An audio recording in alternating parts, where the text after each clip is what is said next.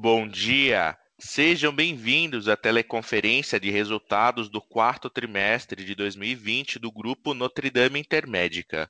Estão presentes os senhores Irlau Machado, CEO, Marcelo Moreira, CFO, e Glauco Desidério, diretor de Relações com Investidores. Informamos que todos os participantes estarão apenas ouvindo a teleconferência durante a apresentação da empresa em seguida, iniciaremos a sessão de perguntas e respostas para investidores e analistas, quando mais instruções serão fornecidas. Caso alguém necessite de alguma assistência, por favor, digite asterisco zero. O áudio está sendo apresentado simultaneamente na internet no endereço ri.gndi.com.br. Antes de prosseguir, Gostaríamos de esclarecer que eventuais declarações que possam ser feitas durante esta teleconferência, relativas às perspectivas de negócios, projeções e metas operacionais e financeiras do Grupo Notre Dame Intermédica, constituem-se em crenças e premissas da diretoria da companhia, bem como informações atualmente disponíveis. Considerações futuras não são garantias de desempenho. Elas envolvem riscos, incertezas e premissas, pois se referem a eventos futuros e, portanto, dependem de circunstâncias que podem ou não ocorrer. Investidores devem compreender que condições econômicas gerais, condições da indústria e outros fatores operacionais podem afetar o desempenho futuro da companhia e podem conduzir a resultados que diferem materialmente daqueles expressos em tais considerações futuras. Agora, gostaríamos de passar a palavra ao Sr. Irlau, que iniciará a apresentação. Por favor, pode prosseguir. Bom dia a todos, muito obrigado por se unirem a nós nessa conferência. É, antes de mais, antes de iniciar, eu gostaria de é, primeiro parabenizar a equipe inteira do grupo Notre Dame Intermédica. Nós temos uma confluência de talentos aqui especial que, apesar dos grandes desafios que sofremos ao longo do ano de 2020, assim como o resto do mundo, esse, esse grupo conseguiu sobressair, é, buscar ser verdadeiros aos nossos valores e à nossa missão de oferecer serviço de qualidade a, a, aos nossos brasileiros a um preço acessível.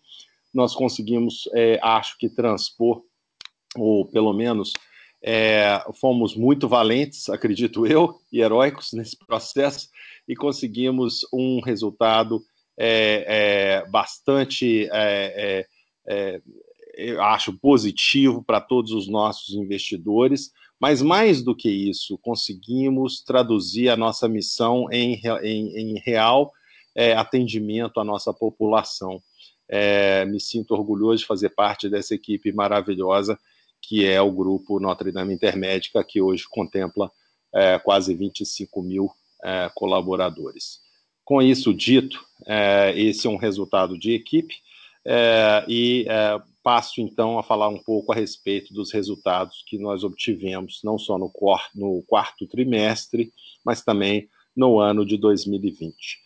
É, em primeiro lugar, acho que foi um ano é, muito positivo no que diz respeito a número de beneficiários, com um aumento de 22%, de 22,5% no quarto trimestre versus o quarto trimestre de 2019, com um beneficiário dental um pouco menor, mas na ordem de 5,6% também, um crescente, ah, com uma receita líquida de 22,1% também crescendo, é, bastante em planos de saúde, com 26,1% de crescimento, ao passo que serviços hospitalares, por óbvio, em função até da redução de procedimentos eletivos que nós mesmos causamos por uma questão de responsabilidade interna, não só por determinação de terceiros, para a busca de espaço para os nossos beneficiários. E os planos dentais, uma queda pequena, em função até da nossa propositura de oferecer serviços combinados. Né? O nosso sinistralidade caixa caindo de 71,4%, 3,4% desfavorável, frente ao mesmo quarter do ano, ano passado, isso muito fruto do que aconteceu no quarto trimestre, que foi a confluência de é, um número é, muito relevante adicional de exames de Covid, pessoas fazendo múltiplos exames de Covid, é, também a, acoplado a, a, cirurgias eletivas, muitas delas que nós particularmente consideramos que poderiam ser é, adiadas, estamos negociando isso com os nossos beneficiários, não faz o menor sentido, num momento como esse, fazer cirurgias que poderiam ser tranquilamente adiadas por duas, três, quatro semanas. É, o nosso DNA encaixa com uma diminuição, 7,6 para 0,7, a melhor, é, perdão, com 0,7% é, pontos percentuais melhor. Ah, isso significa disciplina e, obviamente, a diluição em função das aquisições que fizemos. O EBITDA ajustado de 419 milhões, com 6,1% a melhor. Margem de 14,9%, um pouco desfavorável no quarto trimestre, mas em breve aqui já vou falar com vocês do que aconteceu durante o ano lucro líquido com 18,1% a melhor do que no ano anterior, o lucro líquido ajustado 17,3%. Nós estamos com caixa líquido de 3,4 é, é, bilhões. Nós temos, é, é, em termos de, de, de é, commitment de caixa zero é, frente à EBITDA. Mas gostaria de refletir um pouco sobre todo o ano de 2019 este ano foi um ano onde nós conseguimos aí avançar em 26,2% o número de beneficiários médio da saúde. isso não é o número ponta, tá? Então é só para vocês entenderem que o número ainda é maior. Aos beneficiários é, dental, de planos é, odontológicos também subindo 16,2% para 2 milhões e 576 só lembrando a vocês, cinco, seis anos atrás, nós estávamos olhando para esses mesmos números, a 1,4 milhões aí em cima, é, na linha de beneficiários de saúde e 900 mil em beneficiários de odontologia. Então, realmente, uma expansão é, bastante representativa.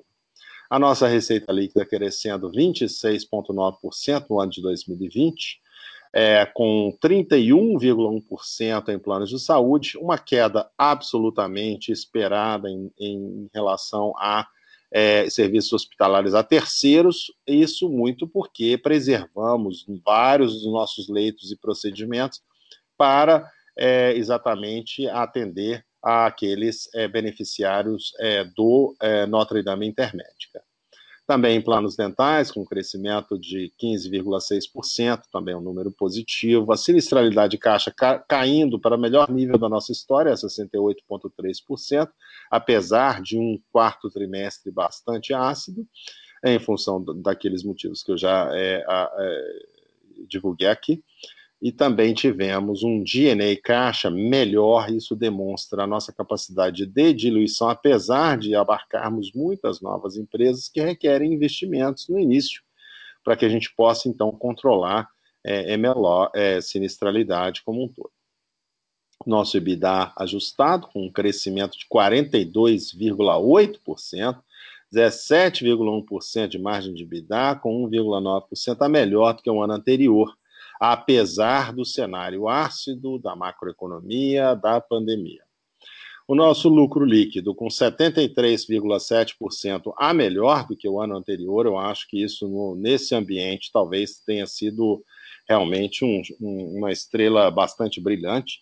E o lucro líquido ajustado em 59,7%, ambos realmente fantásticos em termos de é, geração de valor para os nossos acionistas. Temos um, um crescimento que é extremamente consistente no resultado operacional, como vocês podem ver no gráfico abaixo.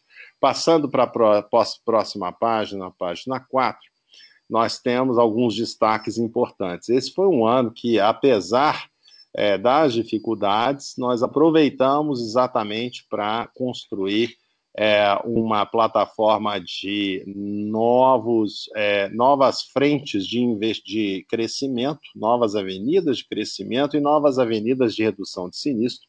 Foram 14, se eu não me engano, é, é, aquisições, ou signing ou closing, que totalizaram mais de 1,1 milhão de beneficiários, com mais de 1.312 leitos é, especialmente marcado pela entrada de alguns dos mercados, como vocês sabem, né, entramos em Santa Catarina, Minas Gerais, Paraná, é, entradas em estados absolutamente importantes para o crescimento e desenvolvimento do nosso negócio. é, estados com forte presença de planos de saúde, onde agora temos posição de destaque e podemos então construir sobre essa posição de destaque é, escalas e, e, e, margens de participação ainda maiores. Ah, alguns destaques nossos em MNE, no Paraná, é, três hospitais, 320 leitos, uma nova fronteira lá no quarto trimestre. Acho um, um, um que está muito próximo meu coração, o Hospital Santa Brígida, com 72 leitos, sendo especificamente em Curitiba, com 15 leitos de UTI. É uma, um hospital muito bem localizado, extremamente bem reconhecido na região e que nos possibilitou verticalizar muito do que ainda estava fora é, da nossa operação em Curitiba.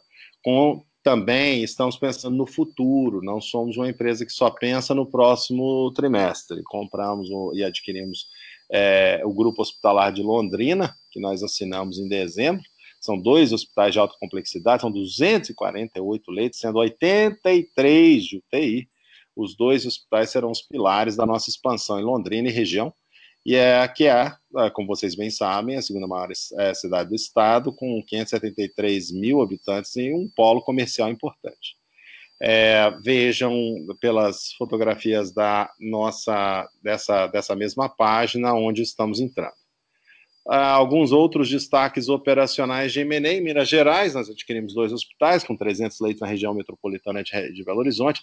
Ah, fizemos a locação de longo prazo de um hospital é, do Complexo Santa Helena, né? Ah, com 68 leitos, 110 de UTI, localizados em Contagem. Para aqueles que não conhecem a região metropolitana de Belo Horizonte, Contagem é quase como se fosse o conceito industrial de um ABC em São Paulo. Então, estamos muito bem é, posicionados. Uh, também adquirimos o Life Center, que é um hospital de absoluto renome, um dos melhores de, da região metropolitana de Belo Horizonte, com 205 leitos, 140 de UTI. É um hospital de alta complexidade, que inclui cirurgias bariátricas, neurológicas, cardíacas, mas uma muito importante, sempre muito importante para nós, é exatamente a qualificação do hospital. Temos um certificado Joint Commission International e temos Zona 3 nessa, nessas instalações a nossa posição lá, já tomamos controle, iniciamos um processo de, é, é, de é, internalização ou integração é, das instalações. É, e fomos absolutamente bem recebidos em Belo Horizonte. Lembrando a todos aqui, entre nós, sou mineiro e apaixonado pela capital, uh, onde nasci, então tenho muito orgulho de estar participando, de contribuir é, para o engrandecimento dessas instalações que nós estamos, é, que nós acabamos de adquirir na região metropolitana de Belo Horizonte. É, alguns outros destaques, GND Sul, como vocês tá, sabem, nós temos agora uma é, filial dedicada à região sul do país, adquirimos, tivemos novas vidas, é, temos uma operação conjunta com a Interodonto na região, que elevou o número de beneficiários de planos odontológicos em 46%, temos o Hospital Santa Brígida, que acabei de mencionar, mas que aumentou, então, o direcionamento de partos e UTI neonatal para 77,9% em relação a dezembro de 2020. Ou seja, fazendo exatamente aquilo que prometemos aos nossos acionistas, que era a verticalização dos nossos procedimentos, aquilo que nós, inclusive, mencionamos durante a aquisição da própria Clinipan, que estaríamos buscando novos ativos para continuar o programa de verticalização na região. O Hospital do Coração, em Balneário e Camboriú, foi super importante para o aumento da nossa verticalização, verticalização na região, indo de zero para 89% em menos de um ano. Então, estamos é, cumprindo com as promessas que fizemos é, lá atrás, ah, quando está, começamos a nossa trajetória é, no Paraná e Santa Catarina. Né? Demos início ao processo de integração do Life Day e o plano para incorporação societária está previsto agora para o segundo trimestre 21. São duas premiações importantes referentes aos mais altos, altos níveis de satisfação dos nossos colaboradores: Great Places to Work, pelo sexto ano consecutivo na região, e lugares incríveis para se trabalhar pela pesquisa FIA, é, Employee Experience, FIEX, e iniciativa da Fundação Instituto de Administração FIA e o UOL. Em Minas Gerais, já criamos um grupo de gestão local com autonomia para assegurar que os planos de sinergias e integração serão devidamente cumpridos. Uh, nós temos um detalhamento das sinergias permeando as estruturas organizacionais, oportunidades de melhoria de custos assistenciais, protocolos médicos e suprimentos, particularmente é, vamos ter importantes energias em DNA. O Santa Mônica, em Divinópolis, que foi o primeiro que, que, nós tomamos controle, implantamos já as melhores práticas de gestão de saúde, com protocolos e modelos de indicadores de performance do próprio GNDI, e também renegociamos os contratos com as equipes médicas, com base na disponibilidade, é, ou, é, e, na realidade, nós aumentamos a produtividade já em 7% a Santa Mônica, em Nova Serrana, um hospital recém-inaugurado, que permitirá muito mais verticalização dos atendimentos da região. É, estamos ainda incrementando o número de leitos na região. Alguns destaques para vocês em termos de incorporação societária: das 24 aquisições incluídas, 14 já foram é, incorporadas, sendo 6 somente em 2020, eliminando 16 entidades legais. É, passando para a próxima página 9, só para dar uma ideia de vocês, de alguns destaques operacionais na nossa rede própria. Essa fotografia do Centro Clínico Jundiaí é real. Foi inaugurado em 2020, é uma referência em atendimento de urgência e emergência na região possui Centro Integrado de Saúde da Mulher, ambulatório de alta complexidade, centro oftalmológico, centro diagnósticos e programa Life Mais, 50 mais. Lembrando que esse é um programa que temos a intenção de expandir. É, tivemos um hiato em função do início da pandemia, em função dos grupos de risco. Nesse momento, estamos ainda focando, ou voltamos a focar bastante no crescimento deste é, mercado. Temos uma capacidade impressionante dentro de um centro, eh, centro clínico de 665 mil consultas por mês com hora marcada. Há uma unidade que é de tamanho de um hospital, com 8 mil metros quadrados de área construída, temos 75 consultórios, são 21 leitos também de observação, são quatro salas para pequenos procedimentos cirúrgicos, é, dois raios. Aí temos, obviamente, toda a gama de é, é, exames por imagem, né? E coleta de análises clínicas. Também fizemos de lá o nosso centro para medicina preventiva, que é algo que acreditamos muito, tem funcionado muito bem desde 1982 dentro do GNDI.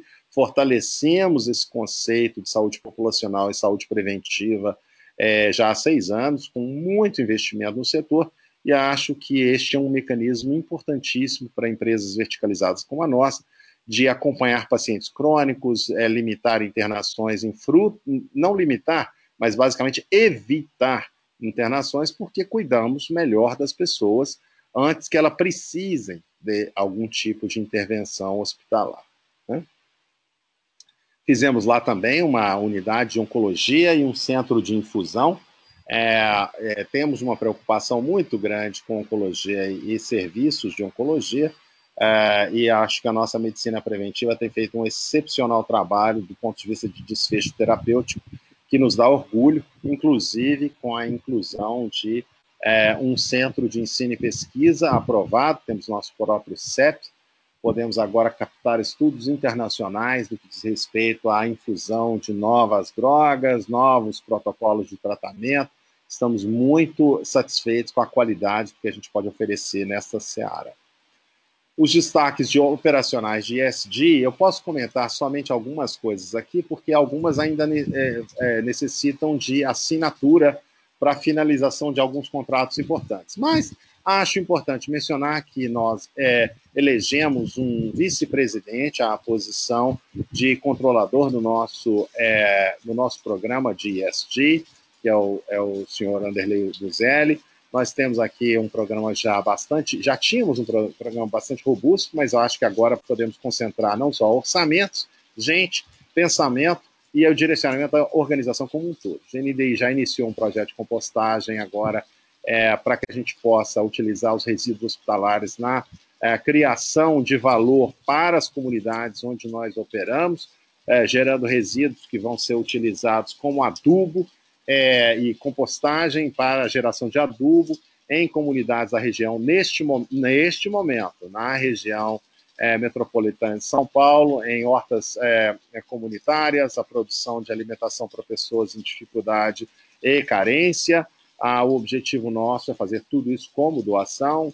Ah, buscamos agora um projeto enorme de energia, é, eficiência energética abarcando a aquisição de plantas específicas fotostáticas para que a, exista produção de energia renovável e limpa para vários dos nossos hospitais e centros clínicos. Do ponto de vista social, entramos numa parceria com o Banco Santander, no projeto Amigos de Valor e Parceiro do Idoso, é, onde o nosso objetivo é buscar, dentro dessas comunidades, apoiar é, comunidades carentes, pessoas em dificuldade, pessoas, adolescentes, idosos, situação de abandono, negligência e violência doméstica e vulnerabilidade. Né? Do ponto de vista de governança, auditoria interna, gestão de riscos, compliance, temos uma nova diretoria responsável por auditoria interna e riscos, compliance, reforçando a medida de gestão de riscos e controles internos. Somos é, uma das poucas empresas no Brasil que fazem parte do Conselho Empresarial Brasileiro para o Desenvolvimento Sustentável, entramos para esse grupo, são 60 maiores grupos empresariais brasileiros, com muitos anos de experiência e em destaque em projetos de ESG. É uma preocupação constante nossa e permeia toda a organização. Isso nós já podemos contextualizar e entender através de pesquisas internas ah, sobre a importância e o desejo dos nossos 25 mil colaboradores de participarem ativamente em projetos que gerem sustentabilidade ambiental, econômica e social. A nossa receita líquida, um crescimento robusto é, e consistente de beneficiários, ticket, receita da companhia, como vocês podem ver é, nesta próxima página, página 11, ah, onde vão, temos aí um crescimento ano contra ano aí de 26,9%, crescimento mesmo no quarto trimestre 22,1%, número médio de beneficiários crescendo drasticamente, é, 21,8% no ano, 14,8% no quarto trimestre, ticket médio mensal crescendo, apesar das dificuldades de ticket no Brasil, pelo menos acompanhando é, a nossa inflação. A receita de serviços hospitalares, como havia dito, bastante deprimida em função é, da nossa opção de reservar leitos e eliminar procedimentos é, é, principalmente aqueles é, procedimentos é, eletivos que poderiam retirar leitos de UTI é, e leitos ambulatoriais, é, leitos de enfermaria de pacientes com Covid nesse momento. Movendo um pouco adiante, para um, um crescimento em um cenário econômico adverso, como vocês todos bem sabem, ele aconteceu via M&A e também por crescimento orgânico, né? Então, eu acho que vale a pena dizer que saímos aí em, setembro de 2020 com 3 milhões 695 é, mil, passamos por M&A, um grupo de usuários de 46 mil, depois vendas orgânicas 164 mil, é, tivemos é, é, basicamente um resultado final depois de cancelamentos normais, crescimento de PME, crescimento do individual e adesão e assim por diante, é, passamos para um. Desculpem, alguns, alguns decréscimos, por óbvio, né? Aliás, vou, vou, me, vou me retratar. Nós tivemos perdas normais que acontecem é, com o PME, porque é, é, natural que ocorra isso frente ao a, a basicamente a expectativa de vida de PMEs dentro do setor, é, individual e adesão também um processo natural frente à é, pandemia e assim por diante. Né? Mas é, surgimos com 4,2 milhões, 4, quase, quase 4,3 milhões de beneficiários, se nós observarmos ainda mais as recentes aquisições que fizemos. Né? a evolução do número de beneficiários de plano de saúde, por, portanto, é essa abaixo, o crescimento fizemos em um cenário econômico ainda muito adverso.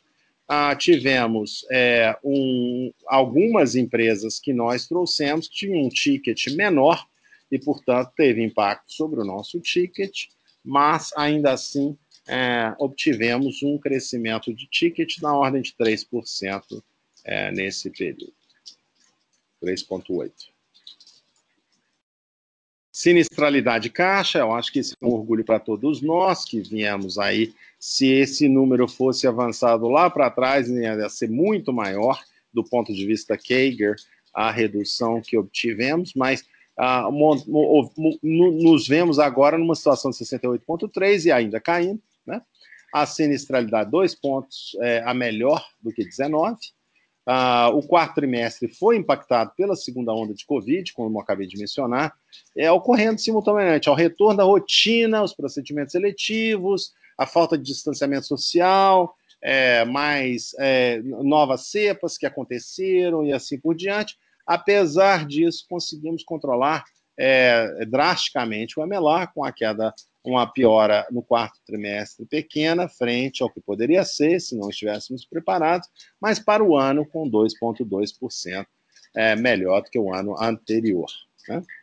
Ah, no quarto trimestre de 20, os indicadores de verticalização de HMO, internalização hospitalar e consultas ambulatoriais, permaneceram estáveis contra, contra o terceiro trimestre de 2020, embora os volumes totais de internação e consultas aumentaram em 9,2% e 12,3%, respectivamente. A telemedicina foi uma importante ferramenta, com aumento de verticalização das consultas ambulatoriais dentro da rede própria, atingindo 76% no quarto trimestre. Só lembrando que tivemos o maior volume que eu saiba de é, consultas via telemedicina no país.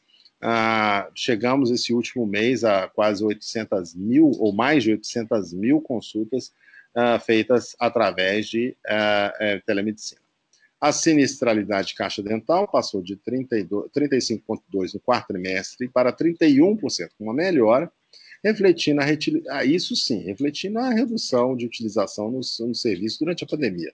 Nada que a gente espere que será eterno, mas foi um bom, uma, um bom auxílio durante um período é, complexo. Né?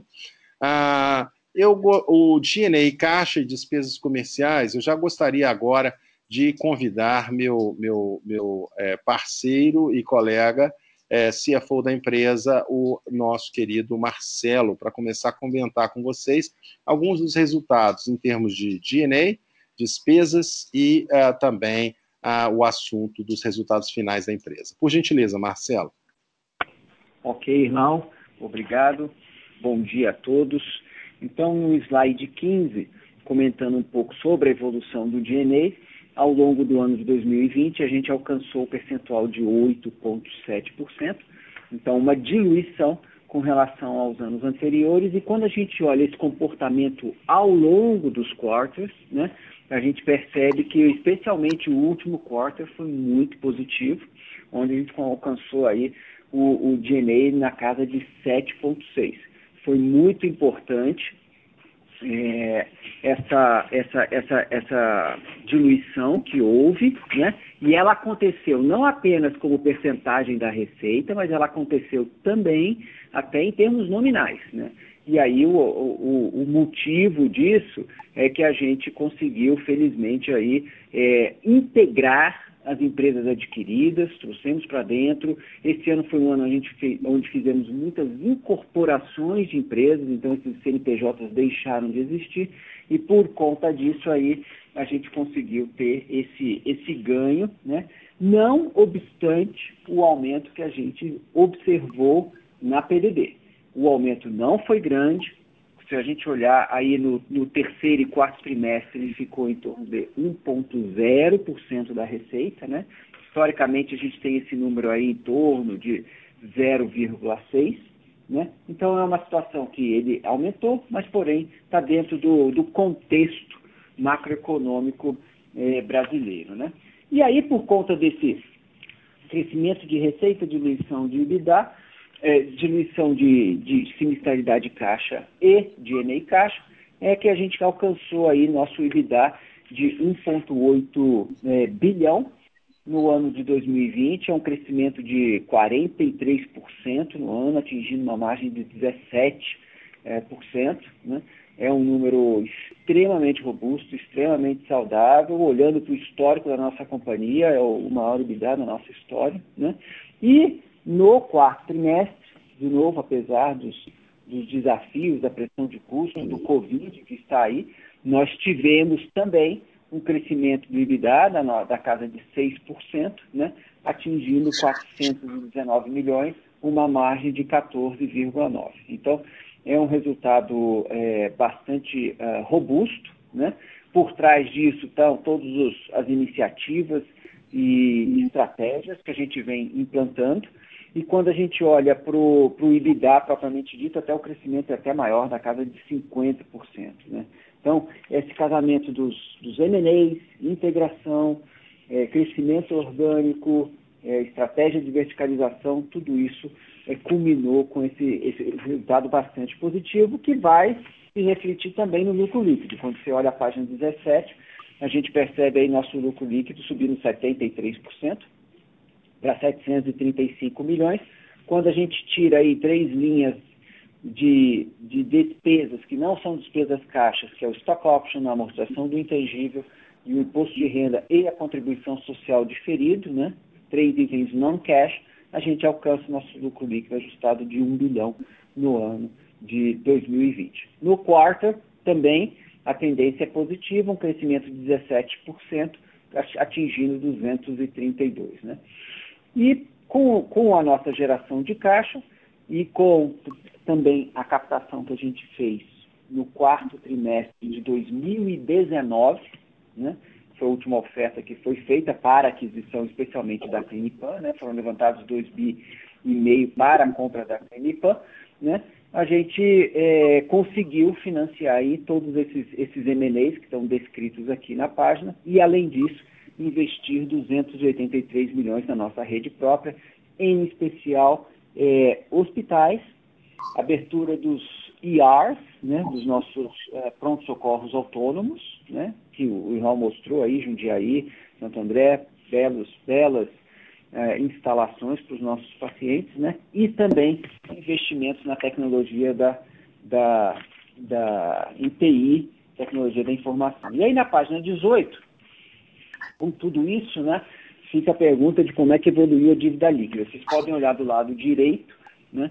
Então, eu, eu, mencionei aí quarto trimestre de 19, a captação de 2,5 bi para a compra da Clinipan. Uma vez que a gente compra a Clinipan é, no primeiro trimestre de 2020, a gente chega aí numa situação de um endividamento de 140 milhões e rodamos o ano inteiro, né, é, fazendo as aquisições de São Lucas, Ecole, Labiclin, Hospital do Coração, Santa Mônica, Brígida, Life Day, investindo na nossa rede própria, pagando dividendo e mantendo o nosso, é, nossa dívida líquida flat.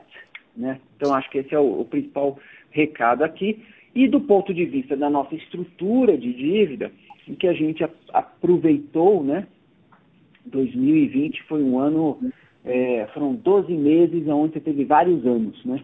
Anos difíceis, anos começaram anos normais, depois anos com muita incerteza, depois anos até de, um, de uma euforia, de um, uma tendência de um retorno à normalidade. E a gente, como empresa, soube navegar esses momentos de altos e baixos e tanto no terceiro trimestre quanto no quarto trimestre nós emitimos duas debêntures, uma de 750 milhões, outra de 700 milhões, justamente para a gente alongar o perfil da nossa dívida, né? E também para criar um colchão de caixa, especialmente para algumas aquisições maiores que estão para serem é, concluídas é, notadamente é, Mediçânicas, que é, um, que é um player grande na região metropolitana de, de Belo Horizonte, que em breve a gente deve estar fechando. Né? Desde o começo do ano, a gente já fechou o hospital, fechou a, a transação, né? concluiu a transação do Hospital Life Center, concluímos Postos de Caldas em março e agora obtivemos aí a aprovação tanto dos hospitais de Londrina como também do Biosaúde em São Paulo. Obtivemos a última autorização que estava faltando, que era do CAD, e estamos aí, então, caminhando para o fechamento, numa continuidade da nossa estratégia que a gente vem fazendo aí tão, de uma forma tão disciplinada. Né? E aí, finalmente, no, no, no slide eh, 19, eh, a gente não poderia deixar de, de comentar né, a combinação de negócios entre o grupo Notre Dame Intermédica e Ato Vida, né? Esse, esse, esse business já foi bastante é, divulgado, né? Foi até objeto de, de call já com, com, com os investidores. Eu só queria reforçar, né, que nós passamos aí os últimos 35 minutos falando dos, das nossas estratégias, das nossas iniciativas, das nossa, da nossa rede própria, de todas as perspectivas positivas que a gente tem, né? E eu queria reforçar que todo, toda a condução dessas tratativas, né, de juntar essas duas empresas, ela teve uma primeira premissa muito grande, que foi manter, né, a continuidade do processo de criação de valor de cada uma das empresas. A Pivida tem a sua estratégia de criação de valor, muito similar à nossa. Nós temos iniciativas e, e, e, e trabalhos muito fortes a serem feitos. Então, é, é, assim como eles têm, nós também temos e nós vamos preservar isso.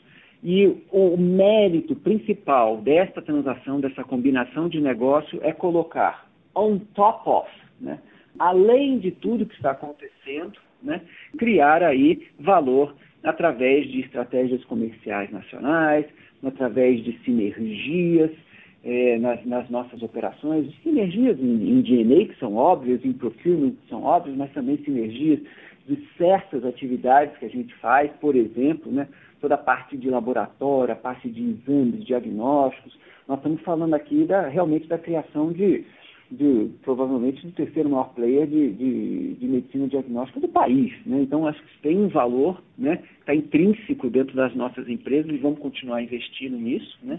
E, finalmente, também tem méritos é, fiscais é, também através do, do goodwill. Né? Então, acho que esse é o principal recado é, on top of, né? Manter tudo que a gente está fazendo, nosso dia a dia aqui continua bastante ativo, com muitas iniciativas, com muitas estratégias, e estamos aí esperando a Assembleia que vai acontecer no dia 29 para poder aí dar os próximos passos nessa, nessa é, junção e combinação de negócio entre as duas empresas. Muito obrigado, era isso que a gente tinha preparado aqui para esse momento é, inicial.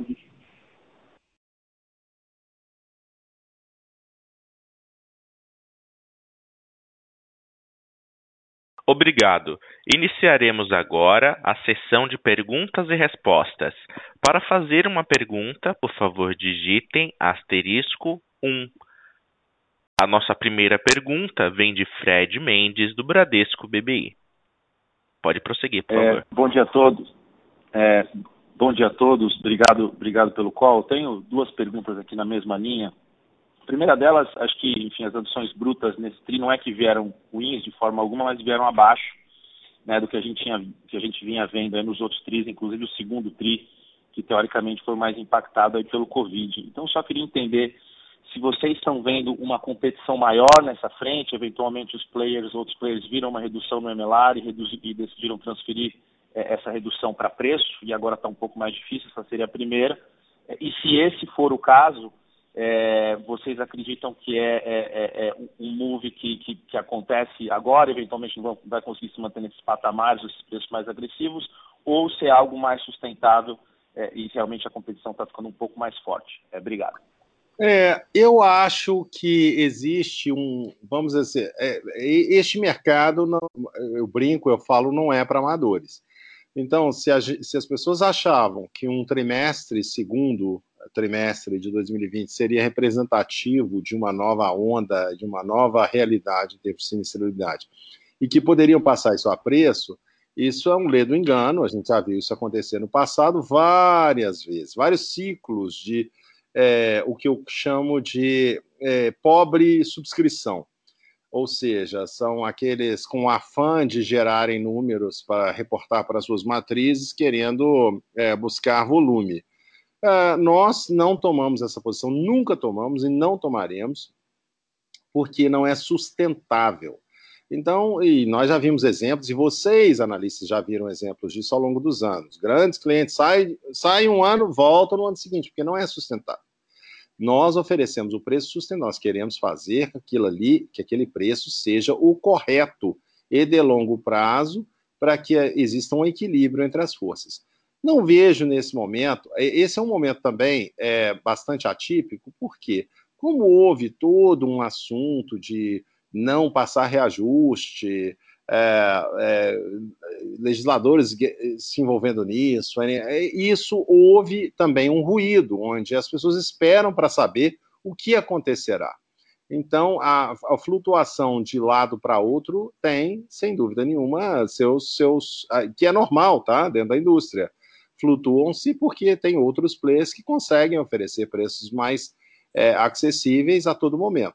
Eu acho que nós temos uma posição sólida, é, uma posição é, inteligente, é uma posição que não necessariamente entra em, nesse tipo de é, coisas, vamos dizer assim, passageiras de um trimestre ou dois. Um ciclo de pobre subscrição prejudica uma empresa por três a quatro anos, até eles conseguirem reajustar o equilíbrio do, do contrato, demora esse tempo e muitas vezes não conseguem, porque no ano seguinte, na tentativa de reajuste, já se modifica a relação de benefício que foi dado ao beneficiário ou, vamos dizer assim, à empresa. Não vemos um problema nesse sentido, continuamos sendo o maior vendedor de SMI no país, continuamos sendo, eh, os contratos que perdemos fruto de cancelamento foram contratos que nós que eh, nós queríamos, na realidade, é, ou reajustar adequadamente ou perder, porque é, a margem de contribuição negativa nós não podemos aceitar, porque é um prejuízo para o resto da nossa base de clientes. Lembrem-se, nós somos é, é, é os, os, os, os, fiduciários nesse processo. Nós temos que proteger o, a nossa clientela como um todo no que diz respeito aos seus preços. E se tem alguém que é, gostaria de usufruir, vamos dizer assim, algum momento de preços é, que fossem benefício para si e não para o resto da comunidade, nós não podemos aceitar. Então, isso aconteceu e de fato aconteceu. Mas eu acho que estamos numa atuada muito positiva de crescimento em todos os mercados. Fizemos ajustes em carteiras que nós não tínhamos interesse em reter. Isso é normal e natural, como vocês viram ao longo dos últimos seis anos. Nós somos bastante ácidos na hora de fazer a nossa subscrição para que a clientela fique e permanece por o maior tempo possível, usufruindo do melhor serviço de qualidade do país. Perfeito, Lau, é muito, muito claro, obrigado.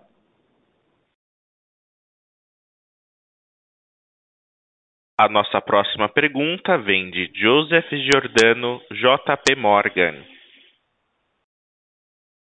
Olá, bom dia a todos. Bom dia, Erlau. Bom dia, Marcelo. Queria explorar um pouquinho é, o tema da verticalização é, e, e, do, e, da coparticipação, e depois, por último, um pouquinho da aumento de preço. Acho que olhando um pouquinho para a parte de diagnóstico, a gente já está com a Bel fundo um tempo, eu queria entender é, o, qual é o nível de verticalização já nessa cadeia que vocês enxergam aí, talvez principalmente em São Paulo, né, e para entender o que, que dá para fazer é, nas operações, é, vamos chamar aqui de um pouco mais novas, é, na, nas novas regionais. É, olhando também um pouquinho para a telemedicina, a gente vê um crescimento bastante expressivo, óbvio, é, muito puxado pela pandemia, mas eu queria entender como é que vocês estão avançando num, entre aspas, conceito de gatekeeper é, com a telemedicina ajudando a alavancar mais, talvez, as clínicas e, e serviços mais primários. Tá? E aí, por último, é como é que vocês estão vendo de fato o ambiente de aumento de preço né, daqui para frente? Entendo que vocês têm algum ganho é, relevante de verticalização, óbvio que um, que um pedaço é, disso a pandemia atrapalha na, na, visibilidade que a gente tem, mas eu queria entender o que, que seria talvez é, um repasse mais estrutural é, de preço daqui para frente. Entendo que talvez tenha um espaço para dar uma semi-reinvestida é, de sinistralidade em crescimento aqui. Obrigado. Joseph, bom dia. É, primeiro, eu vou responder a primeira per... É, vou, vou responder uma pergunta mais para mercado como um todo, tá? O que, que acontece com repasse de preço e. É, bom, primeiro, desculpe, vou falar sobre telemedicina. Telemedicina, na minha opinião, veio para ficar. É um mecanismo extremamente eficiente de condução de consultas à distância para pacientes que talvez não precisassem de fato estar presentes num centro clínico ou numa, numa, num pronto-socorro, inclusive porque esses locais, por mais é, que façamos os nossos esforços coletivos, e eu digo isso em nível Brasil ou em nível mundial, para redução de risco de contaminação, são ambientes é, ácidos, são ambientes é, não estéreis, são ambientes de risco. Então, quanto me menos pessoas forem e puderem ser atendidas via é, videoconferência, vídeo, tele, é, telefonia, etc., melhor para todos, porque reserva um espaço é, para aqueles que de fato precisam de um atendimento presencial urgente. Ah, nós atingimos um. Não só foi uma questão de pandemia, mas também de qualificação técnica e tecnológica das nossas é, é, facilidades de telemedicina. Eu acho que isso teve um impacto importante, até de instrução. As pessoas precisam se aculturar de como entram no computador ou como entram no, no seu smartphone, como chegam lá e como são atendidos, e no horário que são atendidos e como são atendidos. Isso tudo teve um período de aprendizado e foi um aprendizado, vamos dizer assim, é, expresso onde todo mundo teve que aprender. Nós tivemos que aprender, o usuário teve que aprender, todo mundo teve que aprender a toque de caixa. E eu acho que vai ficar, até porque é, mecanismos de diagnóstico e de anamnese cada vez mais se fortalecem através de devices, por parte de startups, por parte de novas tecnologias que são, estão sendo introduzidas no mercado. Eu acho que é um mecanismo extremamente positivo para o beneficiário, dá conforto, dá assertividade e também é, dá é, é, segurança, por, por esses motivos que nós sabemos agora é, a respeito da contaminação que, que acontece é, muitas vezes em nível ambulatorial. Então, eu acho muito positivo. Segundo, a questão de precificação e preço. Olha, eu falo o seguinte: nós, eu quero dar uma boa notícia e uma má notícia. Deixa eu dar a má notícia primeiro, depois eu dou a boa notícia, se vocês me permitirem. A má notícia é que é o seguinte, que infelizmente essa, essa pandemia não está no seu fim. Não sei se chegou ao pico. Não acho que temos ainda a solução pelos próximos meses. Acho, inclusive, é, do ponto de vista de, de indústria no Brasil, teremos muitas dificuldades pela frente. Por que isso? Por uma confluência de fatores que aconteceram ao longo dos últimos seis meses, a saber, é, órgãos de defesa do consumidor querendo multar é, organizações de saúde e operadoras em função de reajuste de preço, ou é, ações civil, civis públicas nesse sentido, ou querendo multar pelo uso da própria telemedicina, que é um grande fator de redução de infecção. Temos, concomitantemente com isso, a aprovação de um novo rol obrigatório de atendimento à saúde, na ordem de 60 e tantos procedimentos, que agora fazem parte do rol que é obrigatório de é, cobertura por parte dos operadores. Tivemos um movimento onde todos os exames de Covid terão e são obrigatoriamente tendo que ser cobertos por planos de saúde. Pessoas não fazem um teste, pessoas fazem vários testes. Ah, vou na casa dos meus pais para Natal, quero fazer um exame antes. Vou passar o Réveillon não sei aonde, depois do Réveillon, agora eu quero fazer um exame, porque eu, senão eu não quero voltar para casa para encontrar meus filhos. Agora eu vou viajar, então tem que fazer um outro teste. Quando eu volto a viagem, quero fazer outro teste. Então, tudo isso tem um impacto econômico sobre o setor de saúde no Brasil, sobre a indústria como um todo. Concomitantemente com isso, eu vejo coisas é, que me assustam. Não são todos, mas são poucos, mas são representativos. É, hospitais da rede credenciada que é, é, requerem até leitos da infraestrutura do poder público, do SUS, para alocar seus pacientes, enquanto não necessariamente paralisaram a cirurgia de bucomaxilo, é, vou ajeitar meu queixo, vou, vou, refazer meu nariz, porque eu tenho um desvio de septo, é, é, vou fazer uma cirurgia de é, é, é, bariátrica, vou fazer uma cirurgia de, de hérnia de ato para controle de azia e, e, e controle de, de, refluxo e assim por diante. Coisas que poderiam tranquilamente ser adiadas dois, duas semanas, três semanas, dois meses até, é, então, isso não está acontecendo. Estão passando o paciente para o poder público e continuam fazendo e ocupando. E lembre-se, uma, uma, uma, uma cirurgia eletiva requer muitas vezes um leito de UTI disponível pós-cirurgia. Então, ocupa o leito cirúrgico e ocupa a própria UTI, enquanto tem gente na frente do hospital com falta de ar, passando mal e podendo morrer na porta de um pronto-socorro. Essas são as más notícias, porque nós não avançamos. Concomitantemente com isso, nós tivemos alguns governos que decidiram aumentar, ou algum governo que decidiu aumentar o imposto sobre insumos hospitalares e materiais e medicamentos num período de uma pandemia. É, pandemia, é, é, é porque é, às vezes é difícil falar assim, pandemia, o pessoal não entende, é uma epidemia mundial, é uma pandemia, é abarca todo mundo. E aumentar em 18% o custo desses materiais e medicamentos. Então está sendo um problema para a indústria como um todo. Essas são as más notícias. Agora, deixe-me levar. Ah, outras más notícias. A falta de uma coordenação que evita, do ponto de vista epidemiológico, a transmissão do vírus em nível nacional de cepas que poderiam ter sido controladas em nível local e, infelizmente, não foram. Alguns não muito bem informados, ou, ou, ou, ou vamos assim, li, li, que foram é, encaminhados ao erro. Juízes, inclusive, demandaram transferência de pacientes com cepas absolutamente é, locais para o resto do país, transformando o país neste é, celeiro viral. Então, essas são as más notícias. As boas notícias agora não são para o país, porque o país continua com essa mesma problemática que eu acabei de escrever.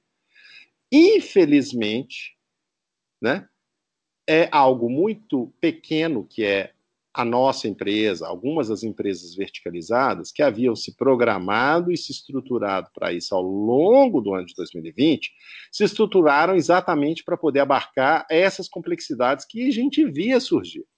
Então, com a compra de insumos, nós, por exemplo, criamos 320 leitos adicionais de UTI para poder é, é, oferecer aos nossos beneficiários esse conforto de ter é, à sua disposição esses leitos. Nós é, controlamos desde um certo, é, é, vamos dizer assim, certo tempo, indicações, solicitações, informação a pacientes e médicos a respeito da necessidade de reservar leitos de UTI e leitos críticos para exatamente aqueles pacientes que hoje sofrem mais, é, que são fruto da pandemia.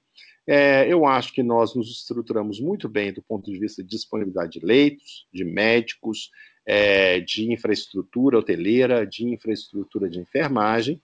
É, então, do, desse ponto de vista, a má notícia é para a indústria. E eu, eu falo agora com, com não só, não, é com glamour de ter me preparado para isso, não, nós não termos preparado para isso, não.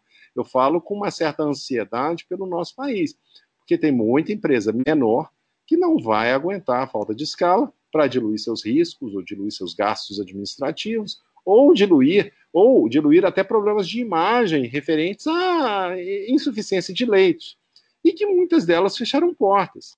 Para onde vão muitos desses pacientes? Por, por óbvio, virão para nós, para a Pivida, para empresas verticalizadas que têm um controle maior sobre custos e serviços. Provavelmente. Essa é uma opinião e é qualitativa, por gentileza. Mas eu não acho que isso seja bom para o país.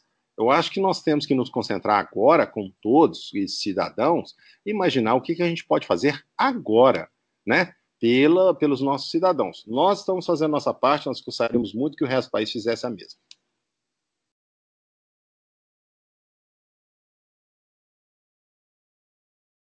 Perfeito, muito obrigado. Se eu puder fazer um follow-up aqui, você consegue comentar como é que Alô? incremental para endereçar a Des, questão do desculpa, Covid? Desculpa, desculpa, é, sua, sua é, mensagem falhou aqui, é questão de banda. Pode, pode repetir, por gentileza? Ah, não, tranquilo. A, a, minha pergunta ela vai em relação a vocês se preparam bastante para a questão de Covid, né, nesse ano, talvez segunda onda. Eu queria entender como é que está a utilização de capacidade de vocês hoje, se vocês puderem comentar. Não, podemos sim. É, o, o que eu, eu não posso te dar números exatos, por uma questão até do momento em que nós estamos, mas estamos bem, nós conseguimos criar bastante leito adicional, nós estamos agora. É, no, conseguimos adquirir respiradores, fizemos investimentos importantes na nossa infraestrutura para a Covid. É importante mencionar isso, porque muitas vezes a gente escuta, ah, operadora, ou, ou, operação tal, hospital tal, fez investimentos em leitos, foram para a Covid ou foram para fazer cirurgia de bucomaxilo? Este é, o, é uma questão importante. É, porque isso retira do mercado e retira da nossa nação a possibilidade de salvar vidas. É isso que eu gostaria de insistir em todo mundo. Nossa, a nossa capacidade está muito bem montada. Estamos, por enquanto, navegando e trazendo para dentro aqueles pacientes que precisam estar dentro. Perfeito. E eletiva, então, provavelmente vocês estão postergando, né? Pelo que eu entendo aqui ou não. Nossas pra... eletivas, e por incrível que pareça, incrível não, por óbvio, pacientes estão, não está sendo proibido, está sendo simplesmente solicitado um pensamento. Ah, estamos provocando o pensamento. Será que faz sentido se eu fazer essa cirurgia agora? Isso está funcionando muito bem simplesmente porque as pessoas estão vendo as notícias. Nós não estamos num país, nós não somos uma empresa isolada. Apesar disso, veja, nós não vemos boom, nós estamos continuando a fazer aquilo que é absolutamente necessário, claro. Cirurgias cardiológicas, cirurgias oncológicas, cirurgias importantes que podem, de fato, é, ter uma relevância importante, mesmo que sejam eletivas, mas que tem um resultado e um desfecho terapêutico muito mais rápido, muito mais eficiente, caso sejam feitas mais rápidas. Mas com cuidado, por quê? Porque no momento que você interna uma pessoa com Covid numa UTI, aquela UTI se tornou uma UTI Covid, você concorda? Perfeito. Só precisa de uma. Então nós temos que tomar esse cuidado para que a gente coloque pessoas em lugares estéreis. E isso é a grande importância dessa situação, de todos nós do país tra trabalharmos juntos em prol do país, em prol da nossa população. Do ponto de vista econômico, do ponto de vista estrutural, do ponto de vista de governança, do ponto de vista de espaço de gente, do ponto de vista de insumos, nós hoje eu posso dizer estamos muito bem. Eu acho que isso é um prêmio? Não, porque ainda é uma tristeza frente a outras operadoras do país que não podem dizer o mesmo que nós. Perfeito, Irmão. Muito obrigado. A nossa próxima pergunta vem de Vinícius Ribeiro, UBS. Pessoal, é, bom, bom dia a todos. Obrigado por pegarem a, a minha pergunta. É, são duas. A primeira, aproveitando o ensejo aí, lá estava comentando um pouco da situação que a gente está vivendo.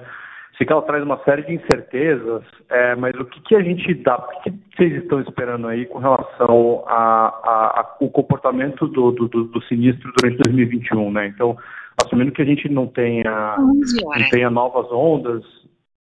É, alô? Alô? Pode continuar, pode continuar, Vinícius. Ah, perdão, desculpa. É, então, assumindo que a gente não tenha novas ondas, o que, dá para a gente esperar assim, de, de de comportamento de sinistralidade para o primeiro semestre, é, especialmente, né? Se a, essa questão das eletivas, sem ter uma necessariamente uma postergação é, é, obrigatória por parte da ANS, como teve, no, como teve em março, gera algum tipo de, de, de dinâmica muito diferente para esse primeiro semestre. E a segunda pergunta, um pouco mais é, do tema um pouco diferente, é, vocês deixaram muito claro que vocês vão manter a, a, a, a, história de consolidação e de crescimento orgânico e inorgânico de vocês. Então, o que, que a gente pode esperar, do ponto de vista de região, que vocês acham que ainda, que ainda existem oportunidades? Seria isso. Olha, muito obrigado, pessoal. Olha, eu acho que, por óbvio, as regiões onde nós nos inserimos mais recentemente são regiões onde nós vamos tentar consolidar. Sempre foi uma história do, da, do, do GNDI de entrarmos em uma região e consolidarmos a região. Não vamos começar a dar tiro para todo lado, porque não faz sentido. Faz sentido, como a gente fez em São Paulo, como a gente começou a fazer em Minas, como a gente começou a fazer no Paraná, em Santa Catarina, etc. É, esse é, ainda é o objeto é, de desejo nosso, continuar consolidando, verticalizando, na região mais interessante do país, do ponto de vista de saúde privada, é, estamos muito é, é, ávidos ainda, temos a equipe montada ainda com 10 targets na cabeça, ninguém parou de trabalhar, muito ao contrário. Estamos muito animados com isso. Do ponto de vista de sinistralidade, é, você retirando o Covid, você tem que imaginar o seguinte: nós temos caído a nossa sinistralidade ano após ano em torno de 1 a 1,5%, todo ano. É, queremos dar continuidade a isso? Sim. Lembrando que quanto mais aquisição você faz, você traz, vamos dizer assim, muitas vezes, empresas que não têm uma sinistralidade tão é, é, é, é adequada ou tão atraente quanto a nossa. E é o nosso papel trazer aquela sinistralidade aos níveis aceitáveis dentro do GNDI. Então, muitas vezes sobe e a gente vai lá e baixa, mas no, no, no conglomerado, no, né, vamos dizer assim, no fim da festa, é, o objetivo é tentar diminuir em 1% aí ao ano, todos os anos, até porque é, sinistro é uma questão de receita versus despesa. Então, não é só a despesa que conta, é sim o preço. Temos que ser atraentes, buscar mais mercados. Nós não queremos ser só um rola-monte de participação de mercado, nós queremos que esse mercado cresça. E a vontade e a forma desse mercado crescer é, obviamente, oferecer é, preços cada vez mais condizentes com a realidade da população brasileira. Obrigado, Lidal. Só, só, só para ver se eu entendi. Então, assim, a, a ideia de vocês é que vocês, mesmo que, que haja uma pressão no sinistro por conta, enfim, de, de, novas ondas, seja lá o que for, vocês têm ferramentas internas que, que conseguem manter essa tendência de queda de sinistralidade sem grandes, grandes problemas. Olha, não, não, não quero dizer isso não. Eu quero dizer o seguinte, até porque ninguém sabe qual é o grau que nós vamos atingir nessa pandemia, eu não poderia te prometer isso. O que eu posso te prometer é que nós fazemos todo um trabalho ao início de ano de busca de iniciativas de redução de sinistralidade, às vezes. E essa redução tem tido, ao longo dos últimos seis anos, é, um resultado positivo na ordem de 1 a 1,5% ao ano. Vamos ver, nós estamos fazendo todo um trabalho para exatamente mitigar os impactos de Covid é, dentro dos, do, do, da nossa estrutura, mas, por óbvio, nós não sabemos aonde e qual o limite que essa crise chegará. É, todo mundo que prescreveu alguma coisa, ou minto, descreveu alguma coisa futura é, desde é, janeiro de 2020, errou. Então, nós não, não podemos te prometer isso. O que a gente pode prometer é o seguinte: que todas as iniciativas que nós temos de redução de sinistro têm tido, mesmo durante um ano ácido como foi 2020, um impacto extremamente positivo essa várias, nós temos outras 70 iniciativas esse ano, com a busca de redução de sinistralidade e acomodação da nova realidade do mercado, que inclui Covid. Agora, é, onde vamos chegar com Covid não depende somente de Notre Dame Intermédica, depende também né, do poder público, depende do judiciário, depende é, dos órgãos reguladores, depende da é, honestidade da rede credenciada e assim por diante. Perfeito, Glauco. É isso. Muito obrigado pelas respostas.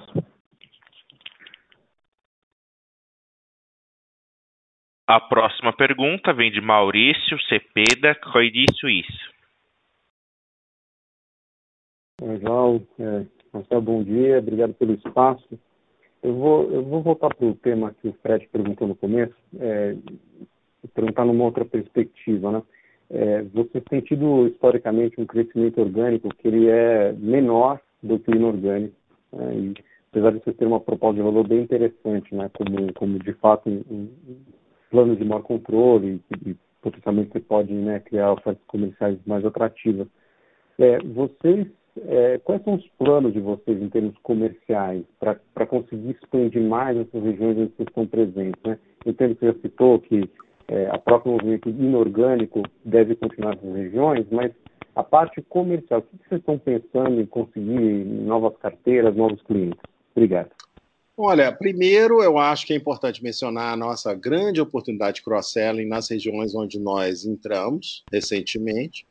Muitas dessas regiões eram regiões. Por que nós entramos nessas regiões? Porque recebíamos solicitação de cotações nessas regiões onde não poderíamos oferecer algo competitivo simplesmente porque não tínhamos uma rede própria operando dentro do nosso modelo de atuação. Por óbvio, agora, com infraestrutura local, nós podemos gerar essas propostas de forma muito mais agressiva, então temos um potencial.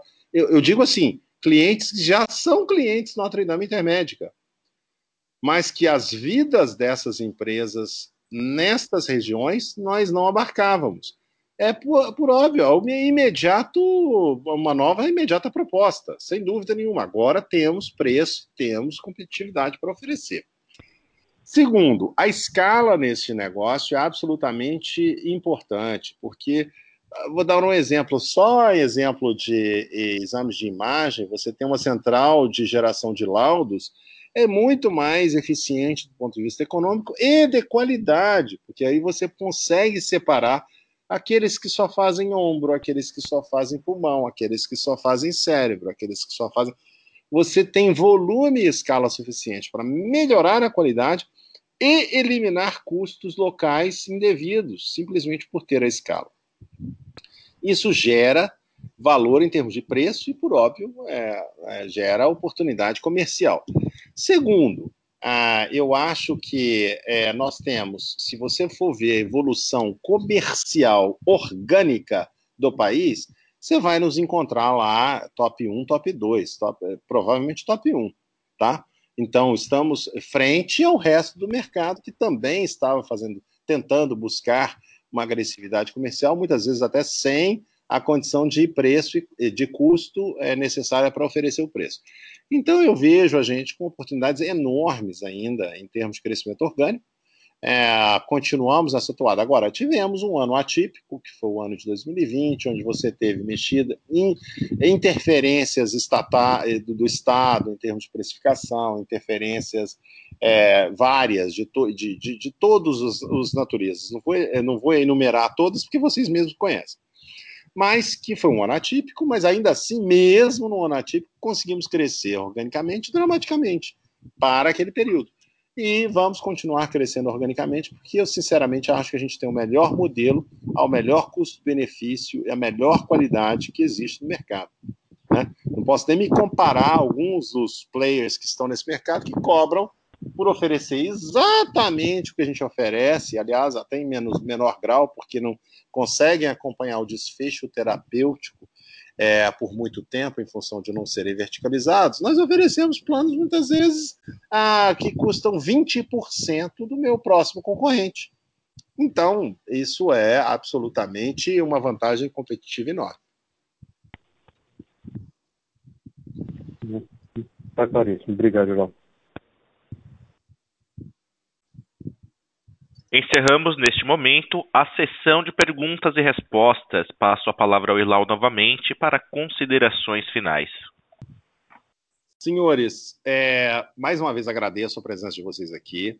Ah, meus comentários a respeito da indústria foram no intuito de ajudar nosso país, eu tenho certeza que várias pessoas estão escutando ah, essa nossa teleconferência, mas também para assegurar aos nossos acionistas que estamos preparados estamos absolutamente imbuídos não só de boa vontade, mas de boas ideias e de execução impecável nesse assunto ao longo dos vários anos e também transmitir a vocês uma confiança grande que temos caso nossa Assembleia de Acionistas decida por aprovar essa transação junto à, à, à, à Apivida, estamos preparados para continuar gerando valor e gerando valor ainda mais contundente. Teremos uma estrutura em nível nacional, onde é, clientes poderão de fato fazer uma cotação em nível nacional com serviços de qualidade teremos um exchange de ideias, é, uma, um intercâmbio de ideias absolutamente fantástico, uma confiança muito grande do ponto de vista de governança para que essas ideias sejam implementadas no, para o bem-estar dos, do, dos nossos beneficiários. Temos importantes sinergias, é, sem dúvida nenhuma, operacionais de DNA. É, eu, particularmente, como um amante do assunto de ESG, já vejo grandes oportunidades em ESG em nível nacional, é, ou seja, a mensagem é, que tenho que dar, é, fruto da situação atual que o país vive, é uma situação séria e nós temos que ser serenos, é sério, é, nós todos vamos ter que contribuir para a melhoria disso no nosso país. Ah, por um outro lado, é, eu acho que algumas empresas ressaltam aos olhos em função da, do seu compromisso com esta melhoria. Acho que estamos entre elas. E eu queria agradecer mais uma vez a confiança de todos vocês é, ao longo desses vários anos é, podem contar conosco e com a transparência que nós falamos aqui durante essa reunião, nós continuaremos falando. Um forte abraço a todo mundo e fiquem a salvo, por gentileza. Vamos imaginar que a pandemia ainda não foi debelada. Cuidem de vossas famílias, isso é o importante agora, saúde. Um abraço a todos. A audioconferência da Notre Dame Intermédica está encerrada. Agradecemos a participação de todos. Tenham um bom dia.